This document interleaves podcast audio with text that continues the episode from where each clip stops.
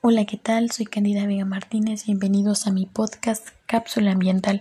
En esta ocasión hablaremos sobre la fauna silvestre. La fauna se divide en distintos tipos de acuerdo al origen geográfico de donde provienen las especies que habitan en un ecosistema biotopo. La fauna silvestre o salvaje es aquella que vive en libertad y no ha sido domesticada conjunto de animales invertebrados, reptiles, aves, anfibios y mamíferos que viven libremente y fuera del control del hombre en ambientes naturales.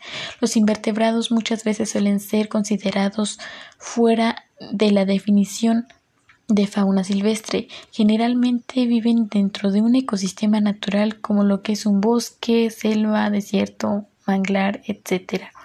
Cuando viven en un lugar diferente a su ecosistema es porque han sido extraídos por el hombre para diversos fines, pero se siguen considerando como fauna silvestre.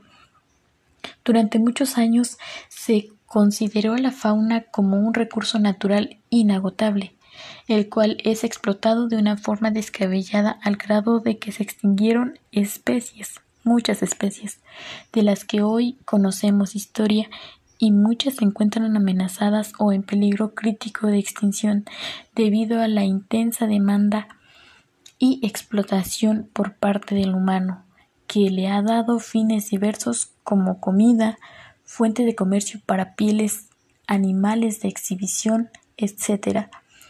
El criterio del recurso natural inagotable ahora ha cambiado.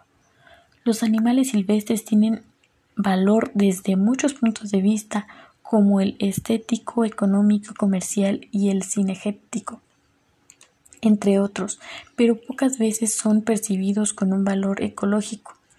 Para poder conservar la fauna silvestre se debe considerar que tenemos que hacer acciones que la beneficien.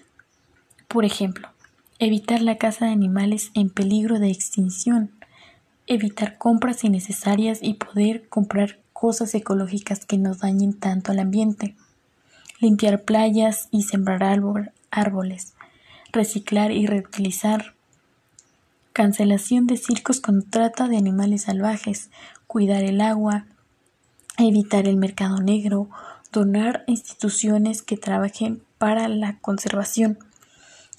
Con esto me despido y doy por concluido este podcast. Te doy gracias por tu atención.